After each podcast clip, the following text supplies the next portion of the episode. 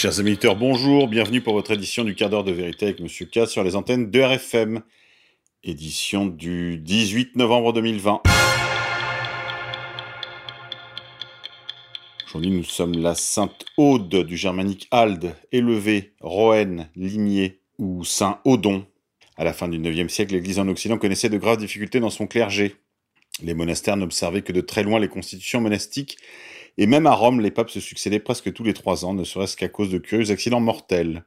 Saint Odon était originaire de Tours, et en 910, il rejoint le monastère de Cluny, que Saint Bernon venait de réformer. Il en devient à son tour le père abbé.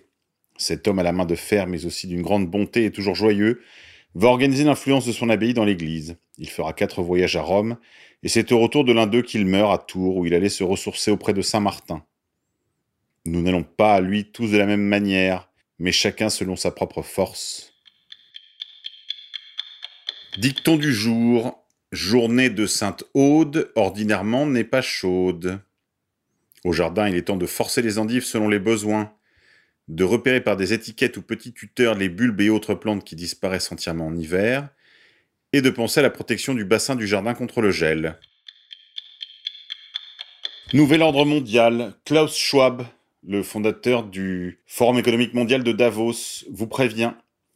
Le grand reset verra la fusion de notre réalité physique, digitale et biologique. Vous aurez été prévenu. Nouvel ordre mondial toujours. Pour ceux qui croient que le grand reset est une théorie conspirationniste, l'Assemblée nationale va débattre en novembre et en décembre des revenus universels, dépistage systématique de la Covid-19 et carte vitale biométrique. Bienvenue dans le Nouvel Ordre Mondial, via Christophe R. Troisième vague. Vous le savez peut-être déjà, mais la prochaine crise est en phase prédictive.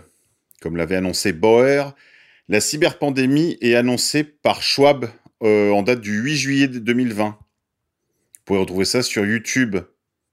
Cette crise aura trois facettes réseau d'énergie ou power grid, Internet et finance. Vous pourrez retrouver les liens en description de cette édition. Vaccin. Le vaccin, il marchera jamais, déclare le docteur Louis Fouché à propos du Covid-19. À retrouver toujours sur YouTube. Vaccin encore. Sachez que euh, Que choisir, le magazine des consommateurs, Que choisir, hein, pas Top Secret Magazine de Rock Soccer, a publié une info selon laquelle les laboratoires sont en train de mettre en place des conditions d'utilisation qui les protégeront en cas de problème avec le vaccin à venir. Vaccin qui sera de plus probablement obligatoire. Et s'il n'est pas rendu obligatoire par la loi, il le sera pratiquement parce que vous ne pourrez ni mettre vos enfants à l'école, ni aller travailler, ni peut-être même aller faire vos courses, sans la carte biométrique du vaccin.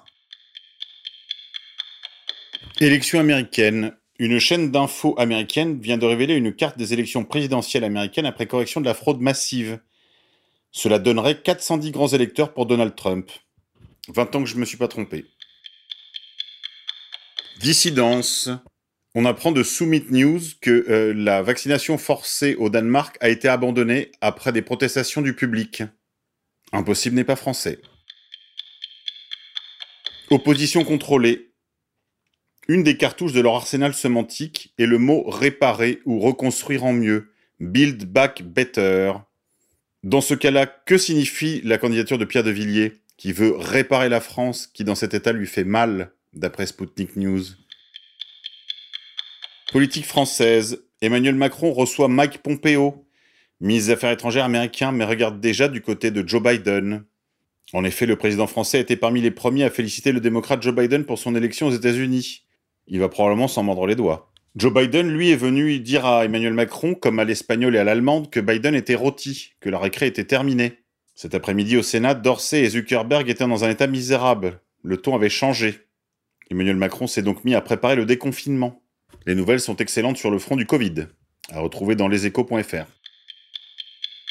Dissidence encore, le Didier Raoult du jour est sanglant. Il est probablement en contact avec Donald Trump. Écoutez bien ce qu'il dit à propos du DGS, du ministère de la Santé et du président de l'Ordre des médecins. C'est maintenant lui qui les menace. Un véritable régal. Via Prosper. Dévoilement. Une vidéo sur le Covid-19 intitulée On a abrégé les souffrances des gens, j'appelle ça l'euthanasie, s'indigne une médecin d'EHPAD public. On nous demande de faire une euthanasie passive auprès de nos résidents en EHPAD, Ce sont les mots d'une cadre de santé quand, en pleine pandémie du Covid-19, le gouvernement a autorisé le recours au Rivotril. Retrouvez cette info sur france-tv-info.fr.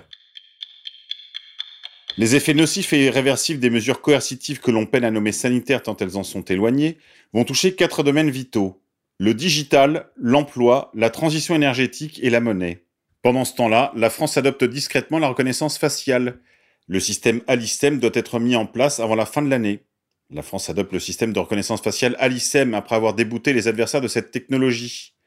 Après le rejet par le Conseil d'État d'un recours déposé par l'Association de défense des libertés, la quadrature du net.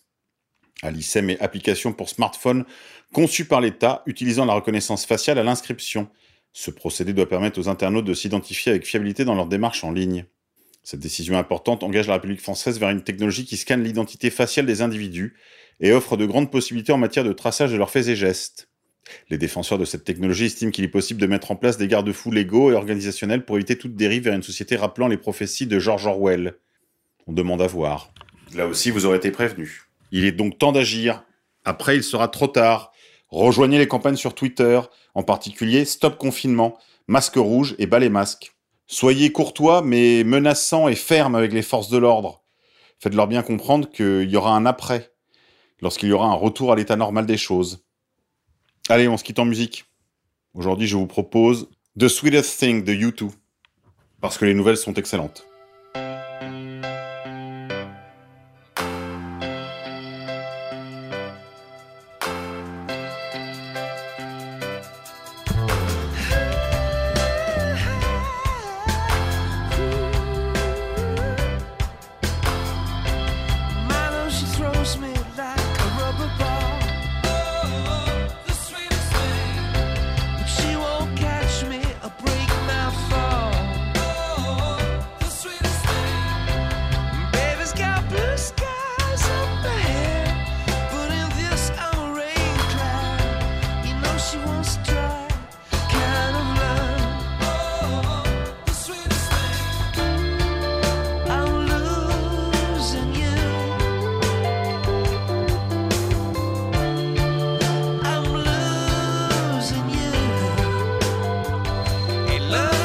this thing.